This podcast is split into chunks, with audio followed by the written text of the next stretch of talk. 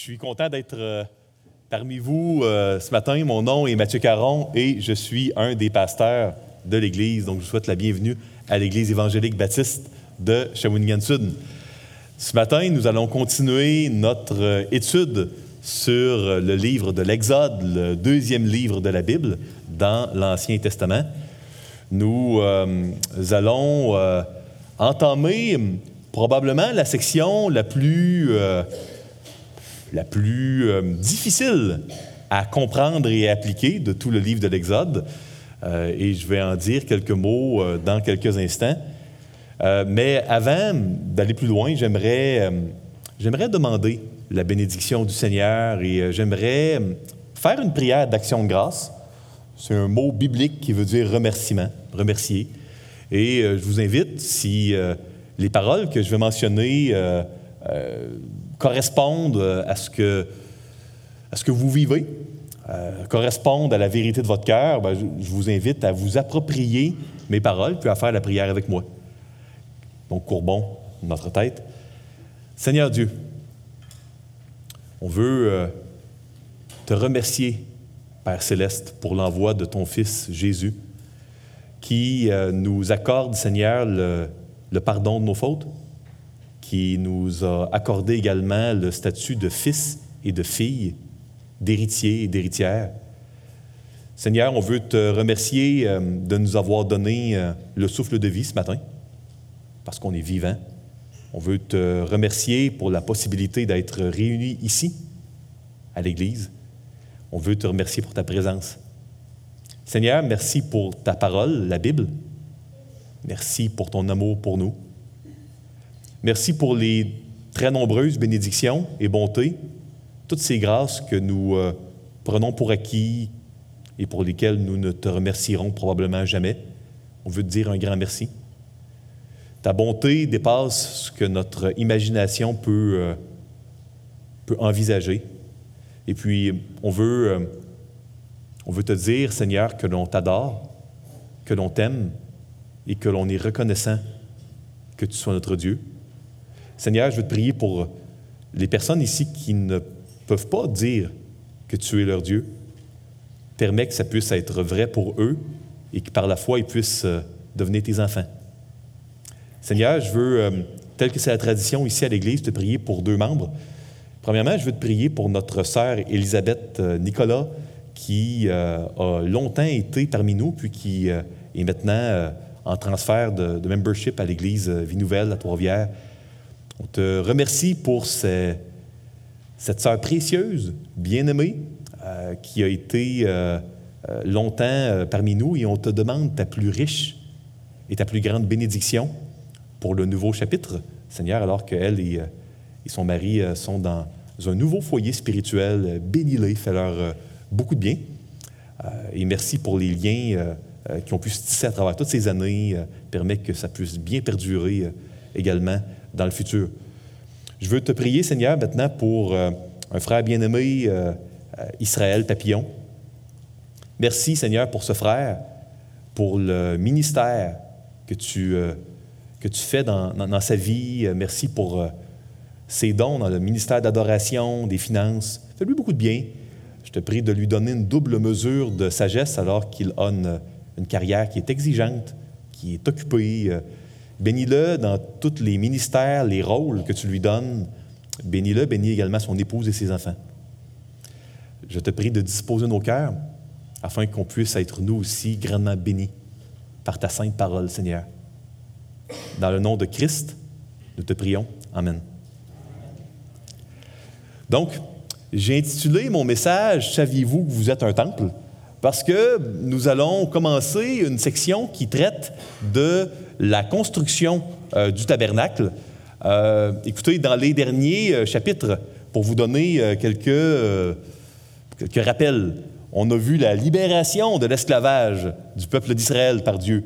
Libération du corps, mais du cœur aussi, dans le désert. On a vu dans les derniers chapitres que Dieu, il fait alliance, il ratifie alliance. On a vu les dix commandements et les explications des implications quotidiennes des dix commandements. Et puis là, on arrive dans une section difficile. Les trois prochains chapitres, Exode 25, 26, 27, vont traiter de la construction du tabernacle. Quel matériel, quelle dimension, euh, où sont placés chaque élément. Euh, puis on pourrait se dire, pourquoi Dieu nous donne trois chapitres qui nous dit les tapis, la longueur des tapis dans le tabernacle, euh, le type de tissu, première couche, deuxième couche de la tente, en quel matériel était fait la table avec les points de proposition. Pourquoi on a ça? D'autant plus que on ne pourrait même pas rebâtir le tabernacle parce qu'il nous manque des informations. On a beaucoup de détails, mais à plusieurs endroits, Dieu dit, OK, complète en faisant selon le modèle que tu as vu sur la montagne. Parce que Moïse, il a vu un modèle céleste du tabernacle euh, quand il était avec le, Seigneur sur le mont Sinaï. Donc, on ne pourrait même pas rebâtir le tout. Donc, pourquoi tant de détails alors que ce n'est pas pour rebâtir? Hein, euh, euh, on sait qu'on est l'Église, les enfants de Dieu, le temple de Dieu. Hein? Donc, pourquoi tant de détails? Euh, écoutez, à plusieurs endroits dans le Nouveau Testament, Dieu dit que ses enfants sont son temple. Et puis, là, les auteurs du Nouveau Testament, ils en parlent, mais ils n'expliquent pas exactement c'est quoi un temple, puis ce que Dieu veut dire. Puis, moi, euh, ce que j'aimerais vous proposer, c'est qu'on a tous ces détails-là sur comment construire le tabernacle, la fonction de chaque chose, euh, la fonction qui va toucher même aux, habits du prêtre, qui vont toucher le type de sacrifice. Pourquoi on a tout ça? Parce qu'on ne peut pas pleinement comprendre toute la richesse de ce que Dieu veut dire dans le Nouveau Testament, quand il est dit qu'on est un temple, si on ne comprend pas la fonction de ces choses-là. Donc, ce que je vais tenter, euh, c'est de vous vulgariser et de vous expliquer la fonction de chaque chose. Puis vous allez voir que derrière chaque chose qui était faite, pour les enfants d'Israël dans le désert, ils, comprenaient, eux, pourquoi on mettait le, chandelier à tel endroit, le lieu saint, le lieu très saint? Ils, comprenaient la fonction. Puis l'erreur, c'est qu'il ne, faut pas faire, c'est lire rapidement en disant, bon, nous, on ne le bâtira pas, euh, c'est fait, on est rendu le temple, on sait qu'on est le temple, un temple, c'est un endroit où Dieu réside. Next, on passe au chapitre suivant. Ça serait l'erreur euh, à ne pas faire parce qu'il y a des principes spirituels derrière chaque chose. Donc moi, cette semaine, je vais vous parler de trois éléments. Je vais vous parler du lieu très saint, je vais vous parler euh, également de la table des points de proposition et du chandelier, appelé le menorah. Je vais vous dire pourquoi c'était là. C'était quoi la fonction de ces choses-là? C'était quoi leur lien ensemble? Vous allez voir que ça s'applique directement à nos vies chrétiennes. Et la semaine prochaine, euh, je reviendrai avec les tapis puis les planches. Un chapitre de temps avec les tapis et les planches. Vous vous dites, hein, voyons donc, est-ce que vraiment ça a une fonction? Je vais tout faire pour vous persuader que oui, et que Dieu n'a pas mis ces éléments-là pour rien. Il y a une fonction directement applicable à nos vies derrière ces choses-là. Et mon jeu est dévoilé. Euh, c'est ce que je vais tenter de vous convaincre dans les deux prochaines semaines. Et après ça, on va enchaîner euh, jusqu'à la fin ici. Euh, donc, je vais décortiquer section par section, comme c'est à mon habitude. Et, je vais commencer par la source des matériaux du temple. donc, tournez, si vous le voulez bien, dans Exode au chapitre 25. Et je vais lire, moi, dans l'édition de Genève, Louis II, 79. Et on va lire les versets 1 à 9. J'ai intitulé ce groupe de versets-là Dieu n'a pas besoin de nos dons. Donner est un privilège. Lisons ensemble. L'Éternel parla à Moïse et dit Parle aux enfants d'Israël, qu'ils m'apportent une offrande. Écoutez bien la suite, ça c'est important. Vous la recevrez pour moi de tout homme qui la fera de bon cœur. Voici ce que vous recevrez d'eux en offrande de l'or, de l'argent et de l'airain Airain, c'est l'ancien mot pour euh, du bronze. Des étoffes teintes en bleu, en pourpre, en cramoisi, du fin lin et du poil de chèvre. Des peaux de bélier teintes en rouge et des peaux de dauphin, du bois d'acacia, de l'huile pour le chandelier, des aromates pour l'huile d'onction et pour le parfum odoriférant, des pierres d'onyx et d'autres pierres pour la garniture de l'éphode et du pectoral. Ils me feront un sanctuaire et j'habiterai au milieu d'eux. Vous ferez le tabernacle et tous ses ustensiles d'après le modèle que je vais te montrer. Donc ici, on a la source des matériaux. Vous allez voir dans la description durant les prochains chapitres que quand on est au lieu très saint, tout ce qui est le plus précieux est utilisé pour ça. Et plus on s'éloigne du lieu, très saint, moins les matériaux sont précieux. Donc, ce qui est le plus précieux, le plus saint, le plus spécial, le plus important, ça va se passer dans les versets qui vont suivre dans le lieu très saint. On va essayer de comprendre pourquoi et de quelle manière ça peut être applicable dans nos vies de, nos jours. Euh, regardez, ici, on a un principe important. Dieu aurait pu exiger, hein. il aurait pu dire Donnez-moi euh, euh, telle, telle chose en offrande, puis euh, non. Il dit je, vais recevoir uniquement les choses qui vont être données volontairement de bon cœur. Et dans la Bible, c'est un principe important. Les choses les plus précieuses sont des choses qui sont données volontairement, sans contrainte, sans être forcé, de bon cœur. Jésus a offert sa vie volontairement, de bon cœur. Les plus beaux cadeaux que nous allons faire dans notre vie vont être des cadeaux qui vont être offerts pour Dieu, volontairement, sans contrainte, pas parce qu'on se sent coupable de quelque chose, de bon cœur. Et ça, c'est ainsi que Dieu commande, c'est ainsi que son sanctuaire, son tabernacle va être fait. Le mot tabernacle est un mot en vieux français qui signifie, euh, ça vient du grec, ça signifie tente. C'est une grande tente. Parce qu'il y a eu, euh, bon, à mon opinion, c'est débattu sept temples dans la Bible. Euh, je crois que le premier temple, c'était le Jardin d'Éden, un endroit spécial où Dieu manifeste sa présence. C'est un autre euh, sujet, puis une autre discussion. Je crois que le deuxième, c'était l'Arche de Noé. Et là, on est dans le troisième temple. Chacun des temples s'accomplissent ultimement en Jésus, le dernier temple. Et euh, le tabernacle est un temple mobile qui resterait toujours au milieu du peuple. Pourquoi un temple? Est-ce que le Dieu de la Bible n'est pas omniprésent? Ah oui, Dieu a toujours été présent partout. Mais mettez-vous dans la peau des enfants d'Israël.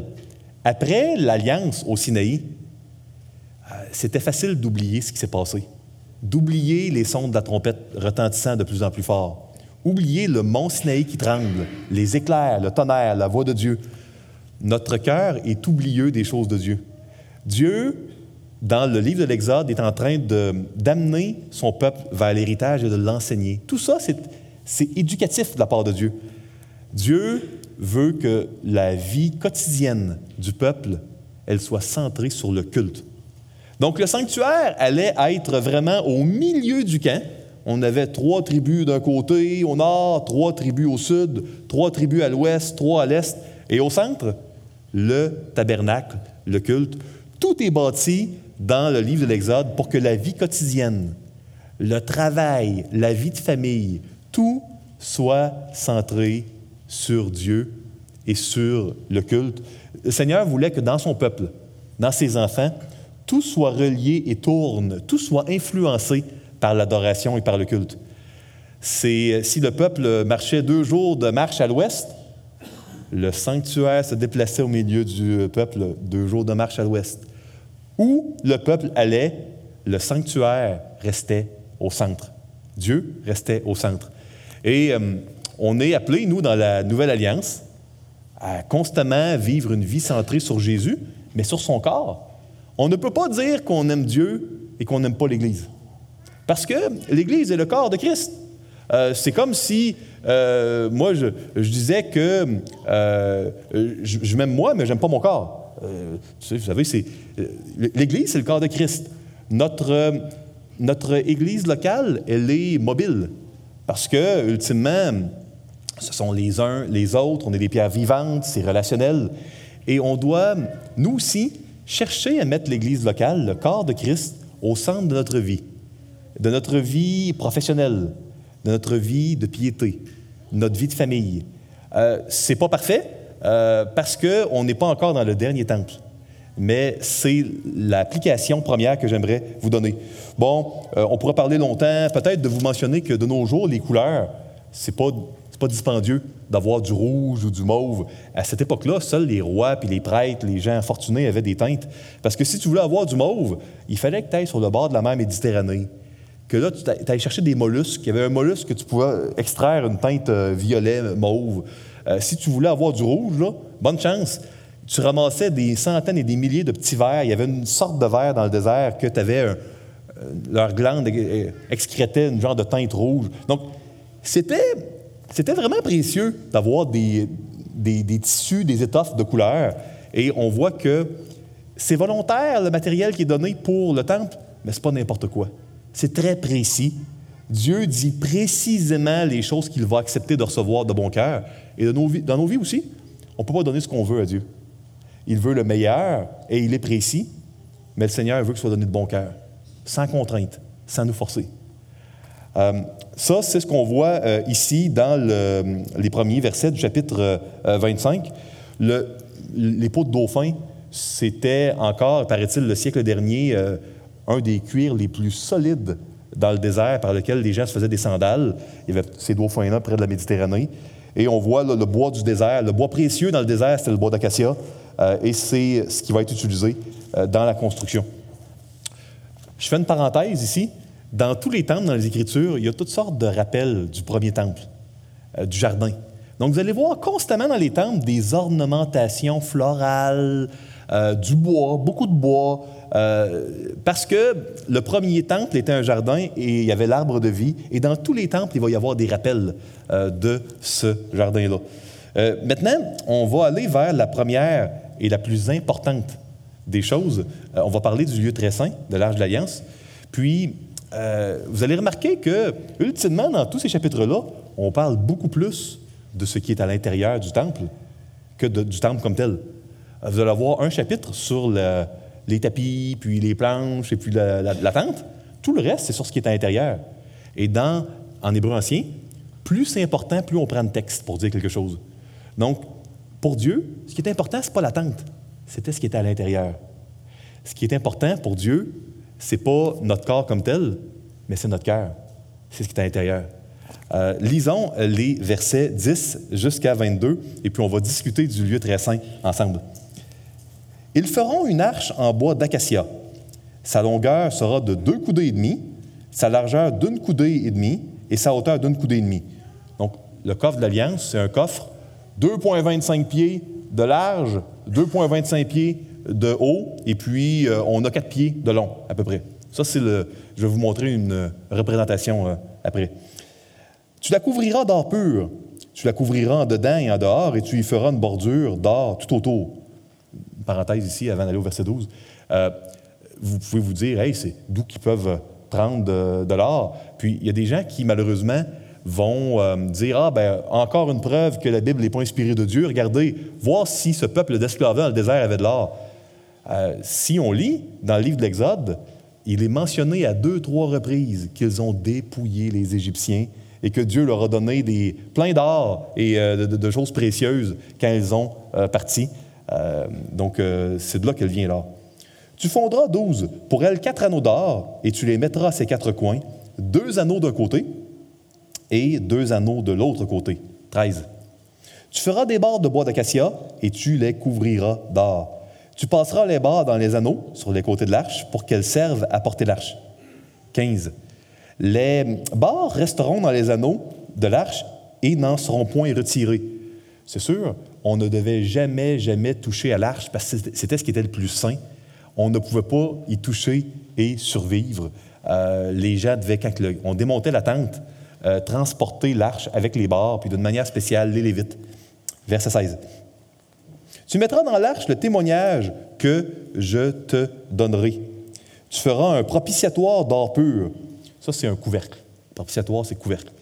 Euh, sa longueur sera d'une coudée et demie. Tu feras 18, deux chérubins d'or, tu les feras d'or battu aux deux extrémités du propitiatoire. Tu, feras, fais un chérubin à l'une des extrémités et un chérubin à l'autre extrémité, vous ferez les chérubins sortant du propitiatoire à ces deux extrémités. Les chérubins étendront les ailes par-dessus, couvrant de leurs ailes le propitiatoire, et se faisant face l'un à l'autre. Les chérubins auront la face tournée vers le propitiatoire. Je vais vous montrer une image, hein, ça va être plus facile. 21. Euh, tu mettras le propitiatoire sur l'arche, et tu mettras dans l'arche le témoignage que je te donnerai. C'est important, c'est la deuxième fois qu'on répète la même chose qu'on répète qu'est-ce qu'on va mettre dans l'arche. Deuxième fois en quelques versets. Donc c'est important. Verset 22. C'est là que je me rencontrerai avec toi du haut du propitiatoire entre les deux chérubins placés sur l'arche du témoignage. Je te donnerai tous mes ordres pour les enfants d'Israël. Donc, euh, vous avez ici une représentation de à quoi ça pourrait ressembler. Donc, on a un coffre, comme je dis, 2,25 pieds par 2,25 par 4 pieds. Euh, c'est en bois d'acacia, le bois typique du désert, un bois rare, un bois précieux. Euh, c'est couvert d'or. Et vous avez un couvercle. couvercle, caporet en, hébreu ancien, c'est qui couvre, quelque chose qui va couvrir, quelque chose qui va couvrir de la même manière que les sacrifices couvrent les péchés. Donc, c'est euh, c'est vraiment, quand on parle du jour de l'expiation dans le livre de la loi, c'est le même mot, hein, c'est la même racine. C'est le jour où on couvre. Euh, donc, on voit que euh, à l'intérieur, on avait les deux. C'est quoi le témoignage? Les tables du témoignage, c'était les deux copies du contrat d'alliance. Donc, pourquoi on appelle ça un témoignage? Un témoignage, c'est quand quelque chose est témoin. Les deux tables du contrat d'alliance, c'est un peu un témoin que le peuple d'Israël appartient à Dieu, puis que Dieu s'est engagé envers eux. Donc, c'est des témoins de l'alliance.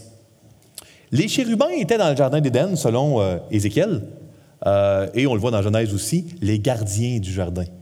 Et on voit dans le livre d'Ézéchiel également qu'au ciel, dans le vrai trône de Dieu, il y a des chérubins, des créatures angéliques très puissantes qui gardent la sainteté du trône de Dieu. On voit ici que les chérubins eux-mêmes, dans toute leur splendeur, ils regardent l'un vers l'autre, un peu vers le bas, vers le couvercle, ils ne regardent pas vers Dieu. Leurs ailes euh, sont vers le haut, un vers l'autre, puis vers le haut, mais leur visage est, euh, vers le bas, ils se prosternent, ils n'osent pas regarder face à face la splendeur de la sainteté, de la gloire de Dieu. Euh, seul le grand prêtre allait une fois par année dans le lieu très saint. On va voir plus tard dans l'histoire biblique, pas, maintenant, mais si on, continuait à lire le livre euh, de la Torah, les cinq premiers livres, on verrait qu'on va, mettre un pot de manne et on va mettre également la, verge d'Aaron qui avait fleuri. Puis, mais à ce moment-ci, il y a uniquement les tables de la loi, les copies du contrat d'alliance. Et puis ça, c'était ce qui était le plus saint, euh, il y avait un rideau, on ne pouvait pas aller à cet endroit-là. C'était l'endroit où il y avait la présence de Dieu et puis où le Seigneur manifeste sa présence d'une manière spéciale. Puis on peut se dire, OK, c'est spécial ça, mais est-ce que vraiment, sans aller dans les symboles et les allégories, est-ce que la Bible est claire sur c'est quoi la correspondance du lieu très saint dans la Nouvelle Alliance? Oui, la Bible est claire. On le voit à plusieurs endroits, dont Jérémie 31.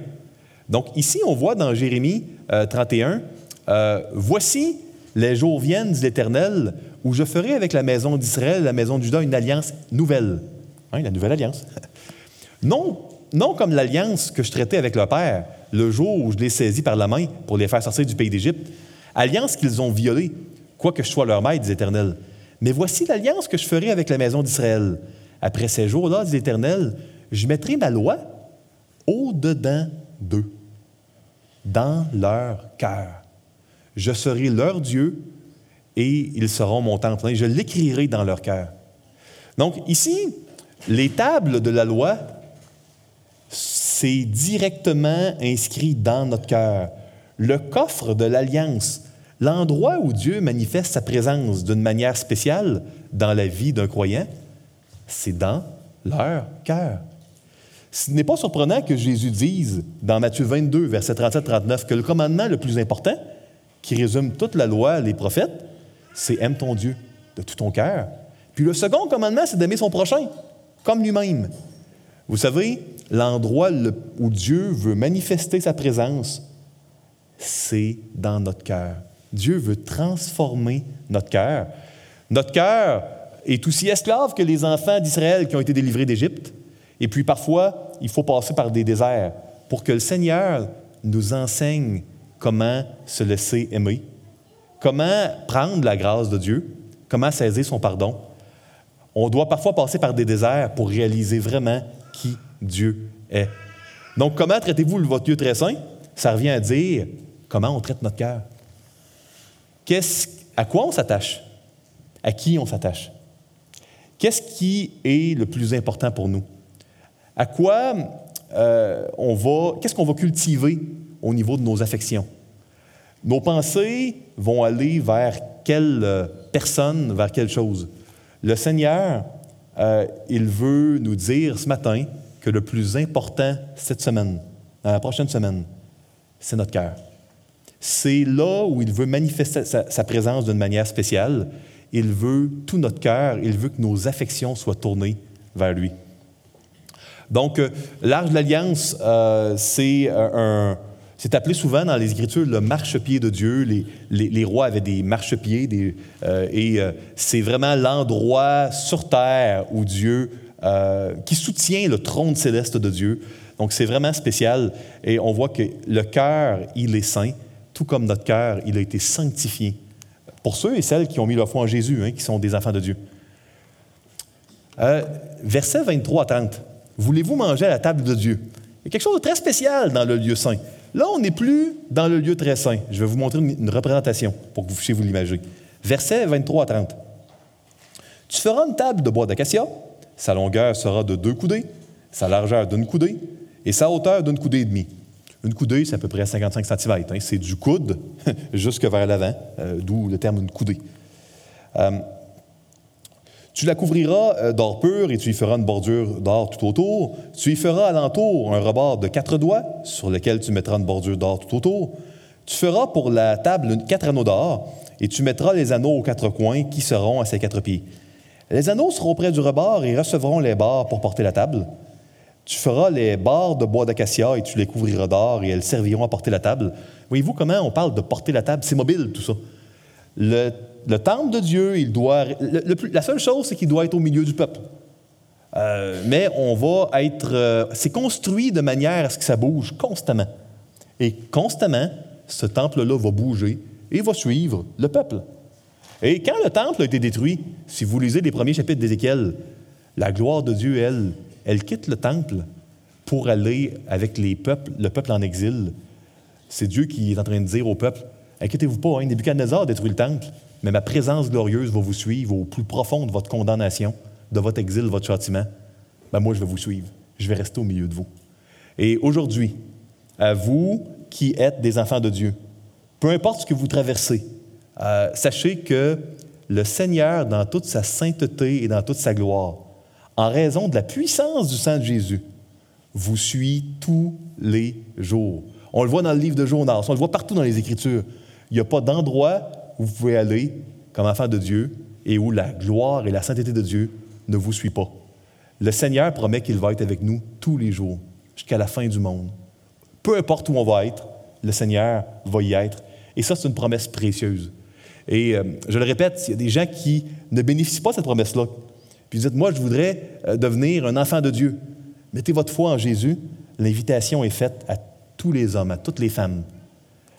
Peu importe que, euh, qui vous êtes, peu importe votre passé, votre présent, l'invitation est faite à tous. Euh, verset 29. Tu feras ses plats, ses coupes, ses calices et ses tasses pour servir aux libations. Tu les feras d'or pur. Tu mettras sur la table les pains de proposition continuellement devant ma face. Donc, laissez-moi vous donner une image du lieu saint. Donc, euh, si jamais il y a des gens qui aimeraient avoir une copie du PowerPoint, il n'y a aucun problème. Juste aller à la technique à l'arrière, puis ça me ferait vraiment plaisir euh, qu'on vous en remette une copie. Donc, vous pouvez voir euh, ici à l'avant, vous avez ici le lieu très saint avec l'arche de l'Alliance qui est à gauche ici. à l'extrême droite, vous avez la cour extérieure où il y avait l'autel avec les sacrifices pour brûler les animaux. Puis au centre, on a à l'intérieur de la tente le lieu saint. Vous allez voir trois choses dans le lieu saint. Dans le lieu saint, on avait l'autel des encens, on avait le menorah, qui est le chandelier en or à cette branche, et on avait une table avec douze pains dessus. Si on lit dans Lévitique, là, on voit qu'il y a douze pains, ils sont placés, on les change une fois par semaine.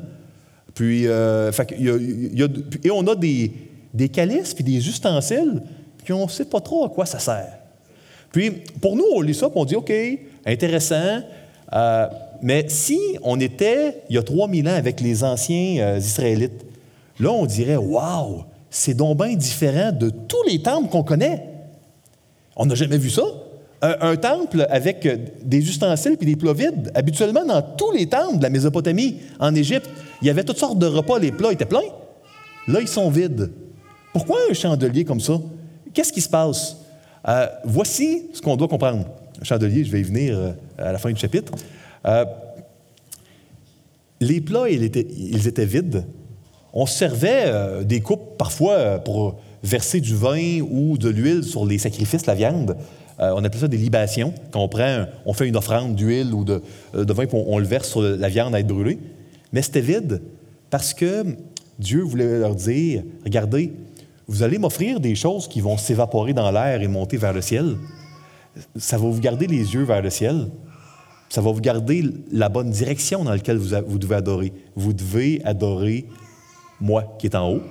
Maintenant, euh, vous devez également vous souvenir que le vrai festin, il est à venir. Il n'est pas là. Moi, je ne mangerai pas comme un humain là, ici sur Terre. Le vrai festin, il est à venir. On le voit par les plats vides, qui ce qui était différent de tous les autres temples de l'époque, et on le voit par les paroles de Jésus lors du dernier repas, qui dit qu'il va prendre, le prochain repas après ça qu'il va prendre va être avec nous dans l'éternité, dans son royaume. Euh, les douze pains étaient changés une fois par semaine parce que Dieu invitait les Lévites, les prêtres, à manger à sa table. Donc, quand les prêtres faisaient le service, faisaient le culte, Dieu voulait qu'ils se nourrissent avec sa nourriture à lui. Donc, les pains en offrande, qui étaient frais faits, c'était les pains que Dieu voulait offrir aux prêtres pour qu'ils les mangent. Et puis, euh, Jésus a dit dans l'Évangile qu'il est le pain de vie et que celui qui mange de lui va avoir la vie éternelle. Le Seigneur nous invite, nous aussi, à manger à sa table, à se nourrir de sa présence à se nourrir des choses de Dieu. Et pour ceux et celles qui sont parents, euh, dans Éphésiens au chapitre 6, il est enseigné qu'on doit nourrir nos enfants avec la nourriture et les enseignements de Dieu également. On doit se nourrir avec les choses de Dieu. On doit se nourrir de Jésus, qui est le pain de vie. On voit donc dans cette euh, euh, disposition-là que le Seigneur, il veut nous partager sa richesse. Le pain était l'alimentation de base hein, à cette époque-là. Et puis, euh, c'était la source de vie. Tu n'as pas de pain, tu ne peux pas vivre. Euh, pas de Dieu, tu ne peux pas vraiment vivre. Euh, donc, vous savez, vous vous dites peut-être, oui, mais c'est pour les prêtres, pas pour tout le peuple. Dans la Nouvelle Alliance, on est tous et toutes des prêtres. C'est ce qu'il nous est dit dans Apocalypse au chapitre 1. On est, nous, une nation de prêtres. Et on est vraiment là pour Dieu notre Père. Il, s'est acquis une nation de prêtres et on est appelé à manger à sa table. Euh, ici, je vais, vous parler un peu du chandelier maintenant. Puis après ça, je vais vous laisser les applications. Euh, verset 31. Tu feras un chandelier d'or pur. Ce chandelier sera fait d'or battu. Il est appelé souvent menorah, euh, donc le, le, terme hébraïque, mais c'est un chandelier à cette branche. Son pied, sa tige, ses calices, ses pommes et ses fleurs seront d'une même pièce. Six branches sortiront de ses côtés, trois branches du chandelier de l'un des côtés et trois branches du chandelier de l'autre côté. Il y aura sur une branche trois calices en forme d'amande avec pommes et fleurs, et sur une autre branche trois calices en forme d'amande avec pommes et fleurs. Il en sera de même pour les six branches sortant du chandelier. Voyez-vous toutes les ornementations florales qui nous rappellent le jardin? Euh, vous allez le voir dans tous les temples, hein, jusqu'au dernier, euh, dans Apocalypse 21 et 22, le dernier temple. 34. À la tige du chandelier, il y aura quatre calices en forme d'amande, avec leurs pommes et leurs fleurs. Il y aura une pomme sous deux branches, deux des branches sortant de la tige du chandelier, une pomme sous deux autres branches, et une pomme sous deux autres branches. Il en sera de même pour les six branches sortant du chandelier.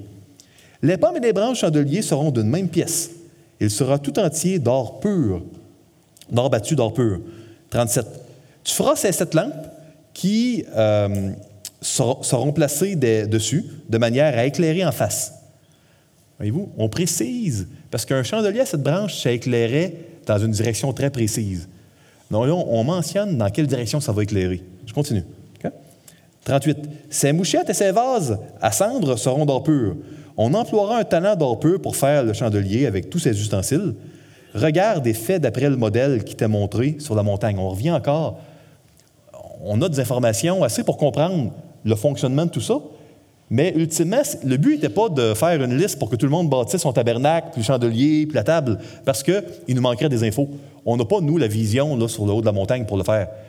Donc ici, voici ce qu'on doit comprendre. Euh, dans le, début de la révélation de l'Éternel à Moïse, dans Exode chapitre 3, on voit vraiment que Dieu se révèle sous la forme d'un buisson qui est ardent. On a un feu, mais qui ne consume pas le buisson. Pourtant, il est là. Dieu aurait pu se manifester et se révéler de toutes sortes de manières, mais il s'est révélé souvent à travers un feu. Un feu, on ne peut pas contrôler ça. Hein? Essayez de prendre une flamme, ben, vous allez vous brûler. On ne peut pas contrôler un feu. Un feu, ça va purifier et enlever les impuretés pour garder uniquement le métal pur. Un feu, euh, c'est utile, ça éclaire partout, ça éclaire tout. Un feu, ça brûle. Tu peux vraiment te faire mal, tu peux te tuer si tu te jettes dans le feu. Euh. Donc, comprenez-vous? Euh, Dieu, il est grand, il est lumineux, on ne peut pas le contrôler, il est puissant, il éclaire sa lumière partout. Et le chandelier était fait un peu comme une représentation du buisson ardent. Dans le, lieu saint, la, direction où le chandelier éclaire, voyez-vous, le chandelier, il est vraiment au milieu du lieu saint. Euh, il est entre les deux rideaux. Il éclaire, dans le fond, entre deux directions. Il éclaire d'un côté le parvis, où là, on, on, est dans le lieu du jugement. À l'extérieur, là, à votre extrême droite ici, c'est là qu'on on, met la on met la main sur la tête des animaux, là, pour dire que mon péché, euh, c'est comme s'il allait sur l'animal, puis on tue l'animal. Le parvis, c'est le parvis du jugement, où il y a, des, le sang est versé pour euh, expier le péché. Puis dans le lieu très saint, c'est la présence de Dieu, la plus sainte, la plus grande. Le chandelier éclairait du jugement jusqu'à la sainteté et à la grâce de Dieu. Mais là, pour l'instant, seul le grand prêtre pouvait y aller. Dans le livre de Zacharie, le prophète Zacharie a sept visions nocturnes. Et dans Zacharie 4, on n'aura pas le temps de le lire, vous avez la cinquième vision nocturne de Zacharie. Puis là, l'Éternel dit ce qui suit. Il dit, vous, là, mon peuple, vous allez être un menorah, vous allez être un chandelier qui allait éclairer toutes les nations du monde vers moi. Vous allez éclairer le chemin vers le trône de la grâce. C'est une prophétie que Dieu donne à Zacharie dans sa cinquième vision, Zacharie 4. Et puis quand on est rendu à Apocalypse chapitre 1, pas de surprise, hein? Dieu appelle les sept églises les sept chandeliers. Des, des, chandeliers qui éclairent partout autour vers lui, vers le trône de la grâce, vers la sainteté de Dieu. Zacharie chapitre 4, Apocalypse 1, nous sommes les chandeliers à sept branches dans le lieu saint nous éclairons partout autour. Nous éclairons du jugement jusqu'à la sainteté de Dieu. Nous éclairons de la condamnation à la grâce. Euh, donc, quand on apprend les fonctions des différentes parties du tabernacle, mes amis, on est en train d'apprendre à se connaître nous-mêmes. Parce que nous sommes les pierres vivantes que Dieu utilise pour faire un saint édifice. Nous sommes le temple de Dieu. Dans Zacharie chapitre 4, on n'aura pas le temps de le lire, mais il est mentionné que ce chandelier-là qui éclaire vers les nations, vers Dieu, il va pouvoir le faire à cause d'huile. Un huile spéciale qui va nourrir la flamme. Et partout dans la Bible, on voit que l'huile euh, réfère au Saint-Esprit. C'est l'Esprit Saint qui nous donne la capacité d'être des lumières. Sinon, on ne pourrait pas, euh, on serait brûlé nous-mêmes par la flamme euh, de Dieu. Dieu est un feu dévorant, mais tout comme il ne consumait pas le buisson, il ne nous consume pas si on a l'Esprit Saint qui, par le sacrifice de Christ, couvre comme un couvercle, comme le caporet, euh, nos, péchés. Euh, je voulais mentionner une dernière chose. Euh, encore une fois, il y aurait beaucoup de choses à dire sur le menorah, mais je ne veux pas me perdre dans les détails. sachez que chacune des sept lampes avait sept mèches. et sept fois sept, pour ceux qui sont bons en calcul mental, 49. on voit, c'est peut-être une coïncidence, mais euh, les enfants, à cette époque-là, on communiquait beaucoup des vérités à travers des chiffres. le symbolisme de ces chiffres-là doit jamais être pris à la spéculation, au hasard, en disant ah, ça doit être ça. On a le droit de dire que quelque chose est. je, peux vous dire que le chandelier, c'est les églises parce qu'on le voit dans Apocalypse 1 puis Zacharie 4. Sinon, on ne peut pas euh, dire les choses comme ça. Maintenant, euh, à chaque 49 ans, on avait le jubilé c'était l'année de la grande libération, où les esclaves sont libérés. Euh, puis c'est quand même intéressant, mais comme la Bible n'est pas claire là-dessus, ça peut être une coïncidence de voir qu'il y a 49 mèches dans le menorah. Écoutez, je termine, euh, puis j'aimerais vous donner des applications concrètes de tout cela. Puis rappelez-vous, on étudie le tabernacle pour le comprendre, un, parce que c'est dans la Bible, Dieu veut qu'on sache, et deux, parce que si on comprend le temple, on va se comprendre nous-mêmes, parce qu'on est le temple de Dieu. C'est pour ça qu'on étudie la fonction de cela. Euh, donc, je termine ici. Euh, première application.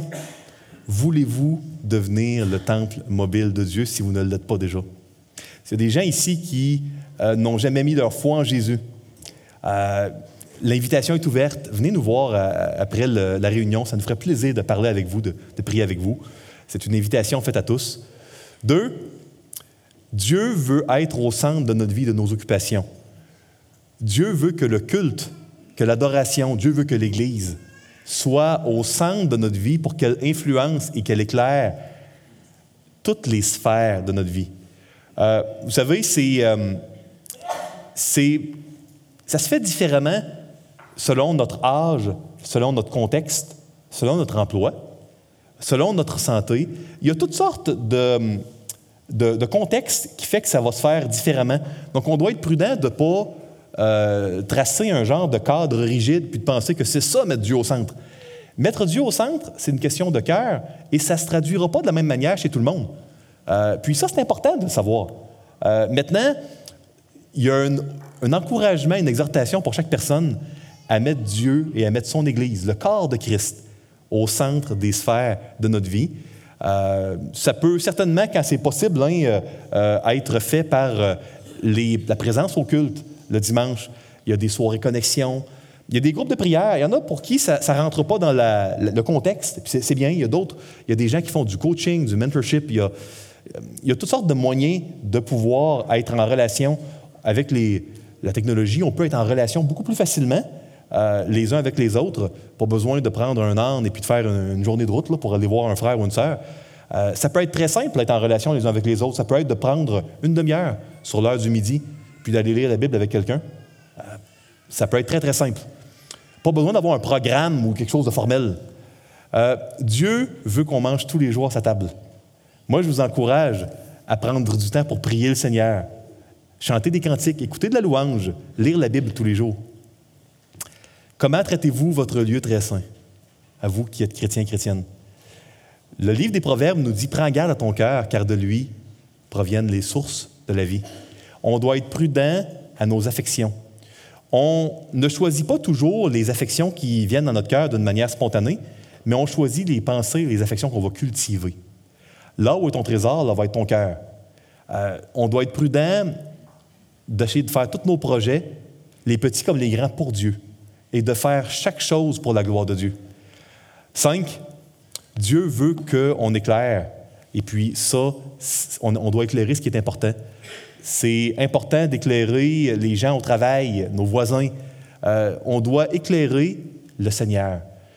Un bon chandelier dans le lieu saint, ça éclairait pas vers lui-même, ça éclairait de la condamnation à la grâce. Notre lumière, elle doit servir non pas à s'éclairer nous-mêmes pour nous mettre en valeur comme si on était Dieu, ça doit éclairer Dieu. Tout dans notre vie devrait servir à être euh, un projecteur qui va mettre vraiment la lumière sur celui qui mérite d'être contemplé et d'être adoré. C'est la fonction des éléments du temple. C'est notre fonction à nous aussi, parce que nous sommes le temple. Euh, j'espère que euh, j'ai pu vous convaincre qu'il y a une valeur pour être instruit et grandir en sainteté et en sagesse, à étudier toutes les Écritures, pas seulement euh, certaines, mais toute la parole. Euh, soyez des nôtres la semaine prochaine pour euh, les planches et les tapis. Un chapitre dedans, c'est important pour en parler un chapitre. J'aimerais qu'on puisse euh, voir de quelle manière on peut appliquer ça à nos vies. Prions, s'il vous plaît. Seigneur Dieu, merci pour ta parole. On ne comprendra jamais tout probablement sur Terre parce qu'elle est trop profonde, mais on en comprend assez pour être réjoui, pour être émerveillé, et puis pour voir à quel point tu nous aimes, à quel point tu veux nous éduquer, Seigneur, pour qu'on grandisse dans ton amour. Tu veux nous amener, Seigneur, tu es en train de nous amener vers notre héritage. Merci, Seigneur. Merci pour qui tu es. Sois glorifié, sois béni, Seigneur Jésus. En ton nom, Amen.